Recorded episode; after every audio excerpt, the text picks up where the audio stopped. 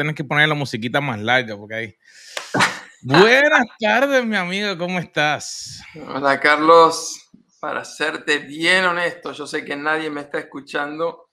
Hoy es uno de esos días donde tengo mucha, mucha nostalgia. Tanta nostalgia que mira, me puse una camiseta de mi equipo favorito, Boca Juniors. Probablemente la camiseta tenga 20 años. Pero, este, bueno, la audiencia ya sabía que soy de Boca por el mate que suelo usar, que tiene ahí su simbolito, pero hoy no quería solamente el mate, hoy quería llevarlo en el corazón, así que eh, contento de estar nuevamente contigo, este, extrañando a mi Buenos Aires querido, ir a la cancha alguna vez, así que ahí eh, la, la nostalgia uno nunca lo, lo deja, pero Dios es bueno y estamos agradecidos por, por la vida, por tener tu amistad y la de la audiencia que nos escucha fielmente cada martes. Y algunos nos escucharán los viernes también, cualquier día de la semana, pero gracias. Queremos públicamente decirles gracias por acompañarnos en este proyecto. Esperamos estar agregándoles valor a sus vidas. No, sí, realmente a mí me encanta eh, el poder tomar un tiempo, porque no importa, como mencionaste, hay veces que hay personas que lo hacen eh, en vivo, cuando estamos en vivo, hay personas que lo, lo escuchan después, pero el tomar un tiempecito para meditar, para pensar, para reconectarse uno mismo y darse cuenta dónde uno tiene que, que ir, eso es eh, realmente de, de, mucha bendición eh, para mi vida. Y yo sé que una de las cosas que pues empezamos hace dos años fue el proyecto de, de enfocarnos en tratar de todo el tiempo estar en la palabra para que sea nuestro nutriente para nuestra vida espiritual, pero también para nuestra vida personal y nuestra vida profesional. ¿Y dónde estamos en el día de hoy, Carlos? Nada más ni nada menos que con el profeta Isaías que se lo llama uno de los profetas mayores, simplemente se los llamaba mayores a aquellos que escribieron más y menores a los que escribieron menos. Así que, eh, pero Isaías puede ser el mayor de los profetas mayores desde algunas perspectivas, porque realmente lo que él escribió es algo sencillamente extraordinario. Hoy nos toca estar leyendo de los capítulos 5 al 8, 5 al 9, si es posible el capítulo 5 nos presenta, para mí ha sido uno de mis favoritos desde niño, nos presenta cómo Israel es la viña de Dios y los anhelos, las expectativas que Dios tenía para con su pueblo. Dice que a esta viña la cuidó, la arregló, preparó la tierra, la abonó, hasta le construyó una torre este, para poner una atalaya, un vigía desde arriba para que nadie la dañara pero el resultado es que esas expectativas fueron completamente frustradas porque la viña no dio fruto. Y por supuesto, la aplicación directa es cuáles son las expectativas que Dios tiene hacia mi vida. Este, y será que yo también estoy frustrándolo a Dios. Así que ahí dejamos la gran pregunta y te la compartimos a ti también. El capítulo 6 es otro capítulo maravilloso donde tenemos la gran visión que eh, el profeta Isaías tiene de parte de Dios, la santidad de Dios que está en su trono, eh, los serafines que le rodean, la gloria que llena el templo y la comisión que le da quién va a ir a cumplir la misión, quién va a ir a predicar la palabra. Y entonces el profeta dice, he aquí, envíame a mí. En el capítulo 7 tenemos una señal que Dios le está dando al, profeta. Es un versículo, un capítulo que generalmente, al igual que el 9, lo leemos mucho en Navidad porque es la señal de aquel hijo que va a nacer, que va a ser concebido, el Emanuel, el Dios con nosotros. Este niño dice nacerá de una virgen. En el capítulo número 8 tenemos una invasión, la profecía de la invasión del imperio de Asiria al mando de Babilonia, Nabucodonosor, que destruirá, arrasará por completo a Israel. Y entonces nuevamente en el 9 parte de la profecía mesiánica donde eh, se está anunciando que va a, a venir la gran luz para la nación, nacerá aquel que será llamado consejero, Dios fuerte, Padre eterno, príncipe de paz. Eh, la nota que quiero dejar para que pensemos es lo doloroso que debe haber sido para este profeta y el resto de los profetas. Saber que todo esto que estaban viendo, sus familias, sus amigos, su comunidad, su ciudad, iba a ser destruida. o sea, hoy estaba meditando desde temprano en esto. El dolor, el embargo, la agonía, la desesperación de saber que eso va a pasar y que a pesar de que le hablan al pueblo una y otra vez, de diferentes maneras, el pueblo es completamente rebelde. Y nos preguntamos, ¿y nosotros qué? Realmente esa es una pregunta clave. ¿Qué estamos haciendo nosotros? Y te diría que, eh, y para la audiencia, nosotros a veces, nosotros sabemos más o menos el tema, pero a veces no es exactamente, ¿cómo te diría? Exacto sino que esto fluye. Y es interesante el pensar de que cuando nos ponemos a ver eso, esos versículos, realmente el pueblo necesitaba enfocarse en lo que vamos a hablar en el día de hoy. Quieren poder crecer y madurar. Eso es una acción y un proceso eh, que cada uno de nosotros tenemos que pensar eh, día a día, no es que seamos como un guineo verde, que, que si uno no madura eh, se queda verde todo el tiempo. Pero te diría que esa ilustración, el guineo, si no está maduro, no le cambia el sabor. Sí funciona. Por ejemplo, el guineo verde se cocina. No sé si, si allá en, en Argentina, pero yo me acuerdo unos guineitos verdes en escabeche en Navidad. Ay, María, me está, dando un, está dando un hambre. Pero no significa que el, tú ves que el producto no pudiera utilizarse. Pero para que le cambiara el sabor, ese guineo tiene que pasar por el proceso de cambiar y va de un sabor a otro. Y tiene que comerse en el momento especial.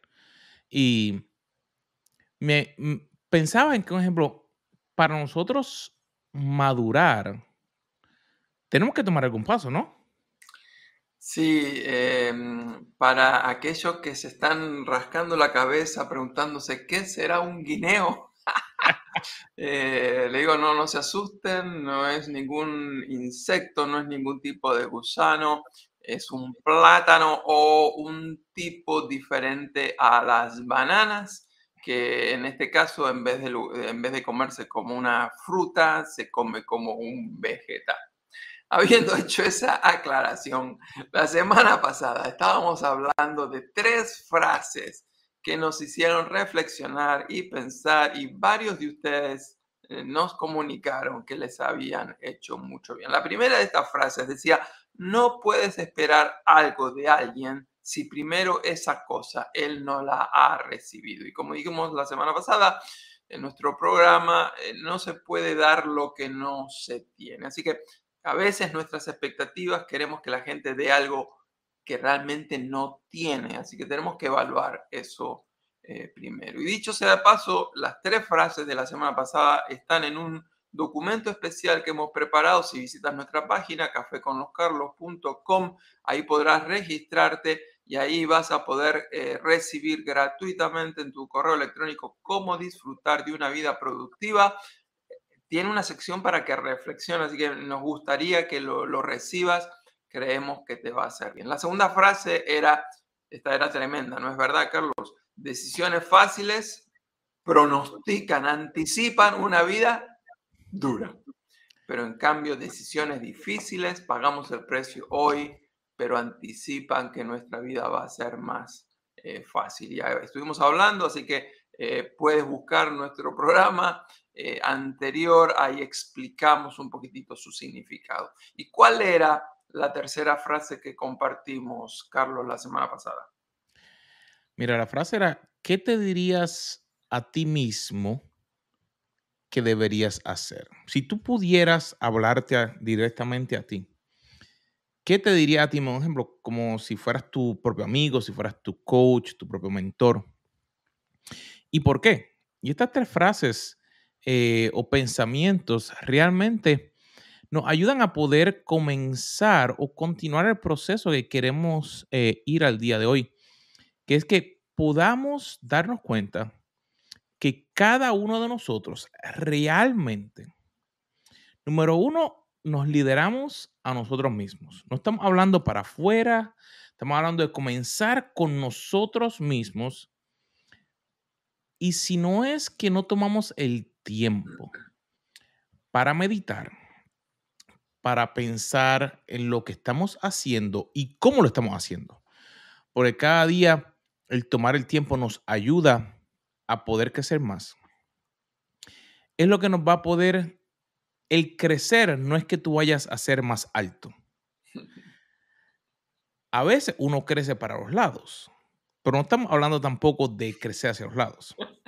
Eh, estamos hablando de realmente como persona, como padre, digamos, los que son padres, las que son madres que nos están viendo, los que son empresarios, los que, los que son profesionales, eh, los que son hijos.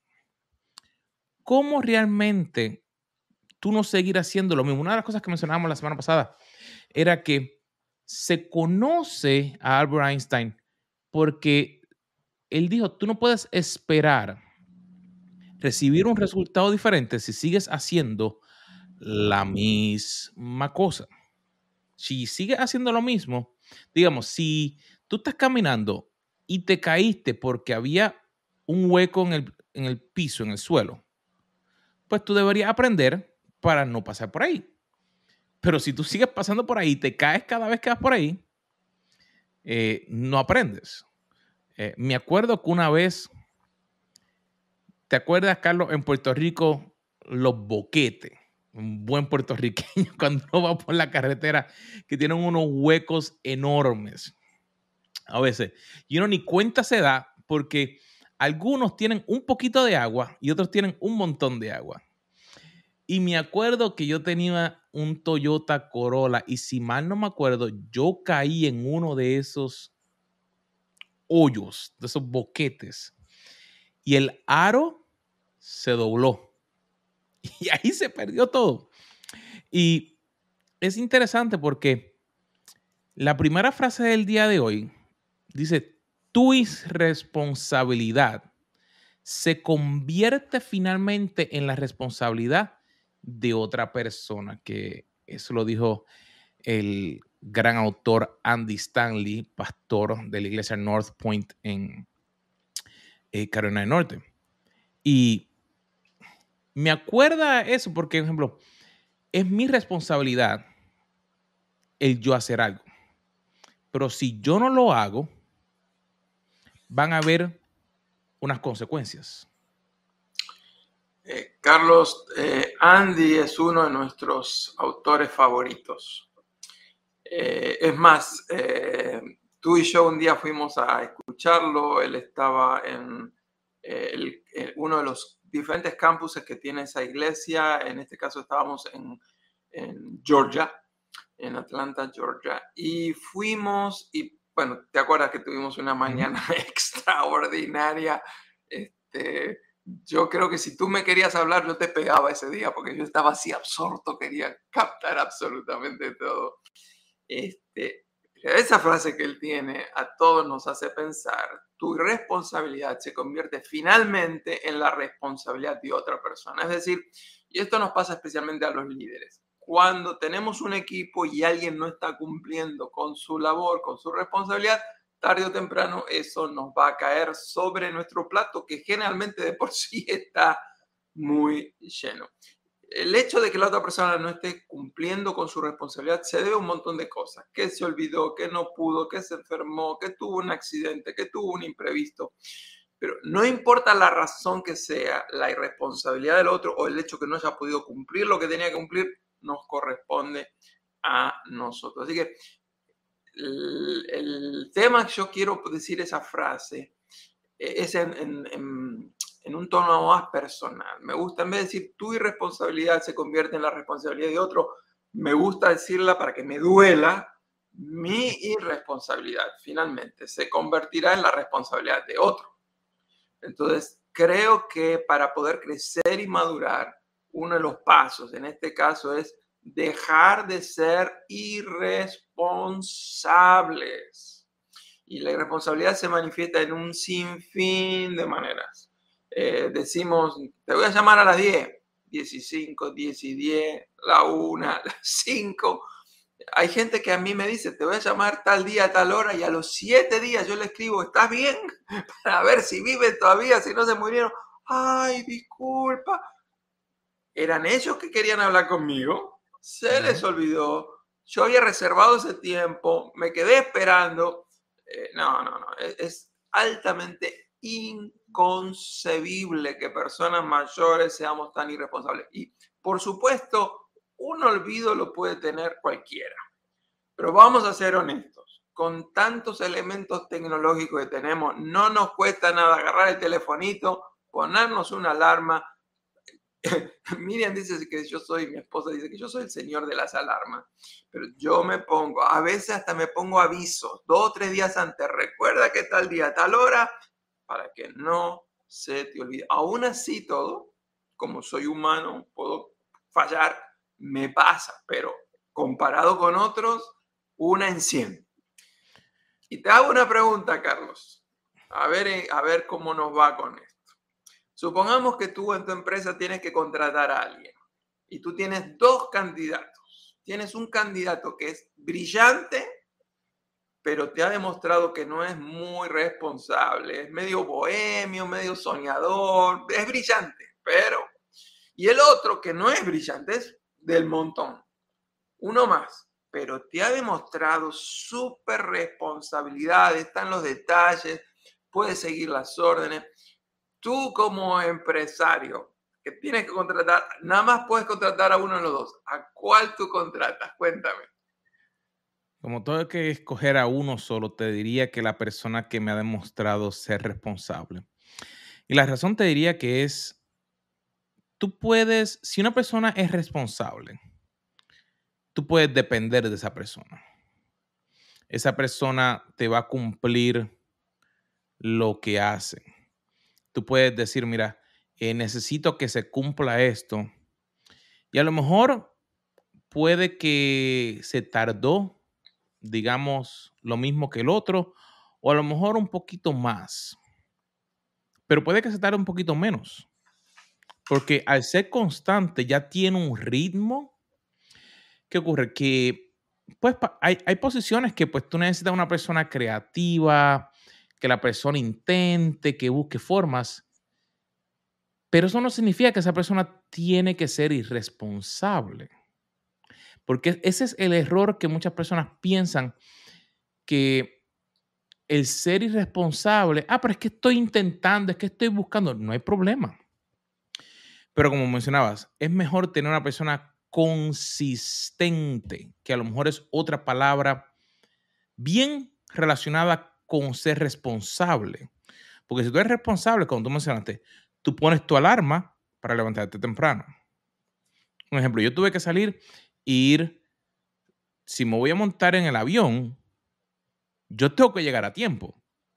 Imagínate que cuando fuéramos a montarnos en un avión, que el piloto diga, ay no, estoy cansado, hoy voy a llegar un poquito más tarde y no, me voy, a, y no voy a llegar. uno, uno se molestaría. Y a ti a mí seguramente nos pasó, por lo menos a mí me pasó varias veces, que estábamos ya este, en, en, el, en la entrada de, del aeropuerto, en la puerta, de, la, en, la, misma sala donde vamos a entrar al avión, y sabíamos que había llegado la hora y no nos dejaban entrar. Y la razón por qué no nos dejaban entrar porque estábamos esperando al piloto. ¿Qué te parece?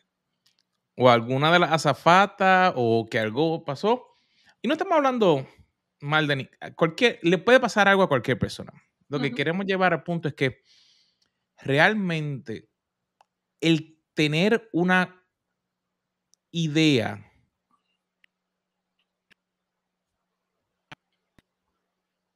Me gusta tu palabra consistente. Me gusta eso, Carlos.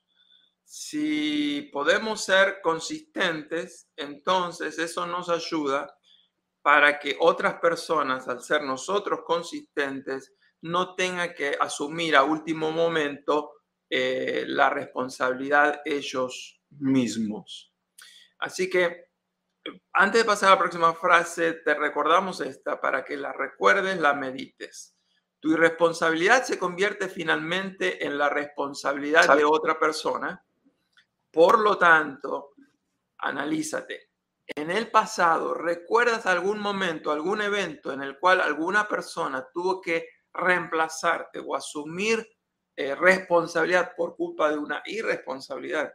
Y no vendría mal, aunque haya pasado hace 10 años, si, te viene a la mente que tú fuiste irresponsable, no vendría mal que te comuniques y, le digas, estaba pensando esta semana, estaba haciendo un análisis. Este, a mí me pasó recientemente, eh, yo había quedado con una persona a la cual admiro y estimo que íbamos a desayunar juntos yo estuve toda esa noche con fiebre eh, bastante alta, muy enfermo. Este, estaba tan enfermo que ni siquiera escuché la alarma. Estuve casi toda la noche sin dormir. Se nota que a las 5 de la mañana me llegué a dormir del agotamiento y cuando me desperté todavía me sentía descompuesto, pero me di cuenta de que no había estado en el compromiso.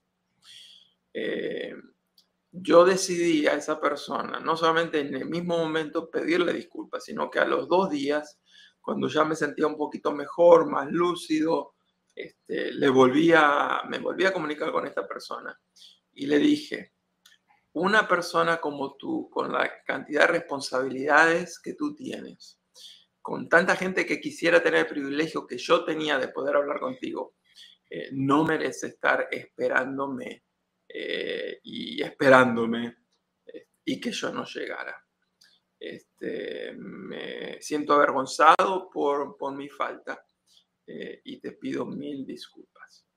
Este, por supuesto, no hubo ningún inconveniente, la persona aceptó, pero después me dejó saber, dice, pocas personas asumen el nivel de responsabilidad que, tú asumiste aún de pedir perdón. Este, y no trataste de andar dando excusas, argumentando, explicando. Directamente tú fuiste, este, te diste cuenta de que había sido un error, te diste cuenta de que yo soy una persona muy ocupada, que te había dado esa oportunidad, ese privilegio. Este, gracias por asumir la responsabilidad de tu error. Eh, aparentemente las cosas quedaron bien porque ya me prometió que la próxima vez que esté en la ciudad que no vamos a poder a volver a reunir este, y ese día, aunque tenga fiebre a la noche, me pondré cinco alarmas porque no puedo faltar. Pero... Me lo envía, me lo envía y yo lo pongo en el mío y te, y te mando un mensaje. Eh, a mí esta frase de Andy me ayudó mucho. Tengo que ser responsable porque si no, mi irresponsabilidad va a ser responsabilidad de otros. Y hay uno o dos proyectos en los cuales estoy trabajando precisamente porque los tengo que resolver yo para que otras personas no tengan que pagar mis platos rotos. ¿Cuál es la próxima frase, Carlos? La segunda dice, lo fácil es quedarse en casa. Lo fácil es abandonar. Y eso lo dijo Seth Godin. Y eh, realmente eh, eh, parece una frase sencilla, pero lo fácil es quedarse en casa, lo fácil es abandonar. Realmente a veces se nos hace tan fácil el quedarme, y voy a definir casa como donde estoy cómodo.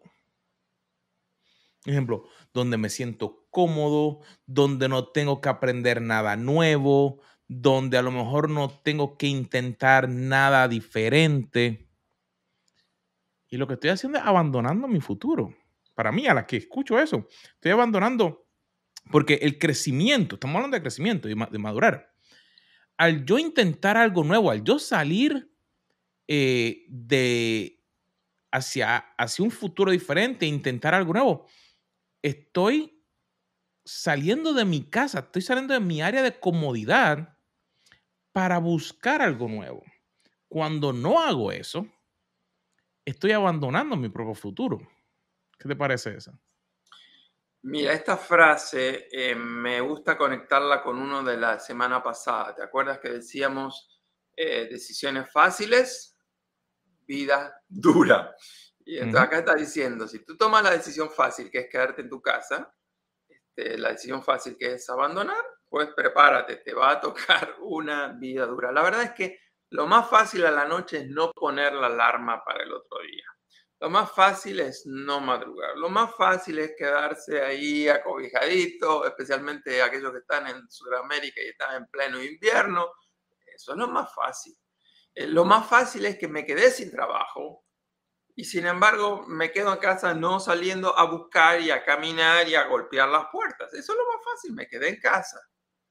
Pero también lo más fácil es ponerse a criticar lo que otros hacen este, la frase precisamente de Seth Godin sigue diciendo, ¿no? Que además de que quedarse en casa es lo fácil, dice, lo más fácil es eh, criticar a otros cuando lo que ellos deciden no coincide con tu agenda. Y en ese aspecto él está hablando de cuando uno trabaja en equipo. Claro, yo no participé de la reunión del equipo, fui responsable, y encima que el equipo después decide algo y me quejo porque no consulta conmigo y después me quejo porque si yo hubiera estado, hubiera dicho y hubiera sugerido y hubiéramos decidido algo diferente. Eso es muy fácil, es fácil criticar a otros. Lo difícil es estar, comprometerse, trabajar duro. Pero Carlos, la vida, eh, la, la vida no honra a los criticones. La historia no eh, homenajea a los, que, a los que critican. La vida homenajea el legado de los que contribuyen.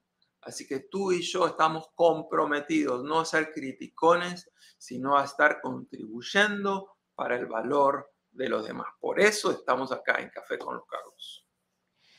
No sé, realmente el tomar la decisión de querer crecer y, y el decidir, porque hay momentos que hay, hay parte de nuestra vida que necesita cambiar y reconocerlo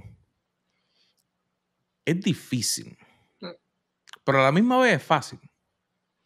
Es difícil porque a veces nos queremos comparar con otros y nos damos cuenta que Dios nos dice, mira, yo te creé a mi imagen y semejanza. No te tienes que estar comparando con nadie más tú puedes lograr, tú puedes moverte, tú puedes llegar y descubrir tu propósito. Y, ese punto es súper importante. Porque la última frase dice, ¿en quién me estoy convirtiendo con lo que estoy haciendo? Y la, y la dijo John Tyson. Y muchas veces en nuestro descubrir de nuestro propósito, no nos damos cuenta que nos estamos comparando con otras personas. Yo tengo que hacer lo que hacía aquella persona. Ah, yo tengo que hacer lo que esta otra persona. Y pueden ser ideas buenas. No sé si te acuerdas que de una vez te comenté que yo quería aprender a tocar piano. Eh, y compré piano, compré maestro, compré libro, compré cuanta cosa hay porque yo quería aprender a tocar piano porque tenía una idea buena. Yo quería poder eh, tocar y adorar y estilo otro, pero ese no era mi regalo, ese no era mi don. Mi don es los saxofones y la flauta y lo tecnológico. Eh, y me estaba alejando del propósito porque estaba usando todo el tiempo para tratar de desarrollar un área que no me tocaba a mí. Llegó un punto y dije, esto realmente no es. Se puede ver bonito, puede ser bueno, pero para otra persona. Cuando me enfoco en mi propósito, en buscar que Dios se enfoque en mí, en desarrollar las áreas que Dios me ha entregado a mí. Ahí, sí, mira, innatas salen así solitas. Porque entonces me convierto en una persona productiva, maduro, crezco, me sigo desarrollando porque estoy en el área de mi propósito. Pero si las cosas, si te estás dando como que contra una pared, yo te diría que tienes que estar viendo qué estás haciendo porque es donde te está aguantando. ¿En quién me estoy convirtiendo si sigo haciendo lo que estoy haciendo? El tema es que lo que yo hago depende de lo que yo pienso. Así que empieza preguntándote primero, ¿en qué me estoy convirtiendo si sigo pensando lo que estoy pensando? Porque al pensar lo que estoy pensando, hago lo que estoy haciendo. Pero como tú sabes, a mí me gusta muchas veces poner la mesa pata para arriba y revolcar a los autores esta frase y cambiarle la frase. Así que yo decidí cambiar esta frase. Y la escribí de esta manera. Puse, ¿en quién estoy dejando de convertirme por culpa de no estar haciendo lo que debería estar haciendo? En quién estoy dejando de convertirme por estar pensando en aquello que no debería estar pensando y por lo tanto, por estar pensando en lo que no debería estar pensando, estoy haciendo lo que no debería estar haciendo. Este es un programa para crecer y madurar, así que te estamos lanzando las preguntas duras que Carlos y yo nos estamos lanzando el uno al otro porque queremos nosotros crecer y madurar. Y sabemos que si nos estás escuchando y nos estás acompañando es porque tú también quieres hacerlo. Así mismo, así que el crecer y madurar es un proceso, como dijimos, que nos ayuda a poco a poco. Si paso a paso vamos, podemos realmente convertirnos en una persona diferente, realmente abandonar las cosas que no nos apoyan y convertirnos en personas responsables, las cuales se convierten en líderes que otros siguen.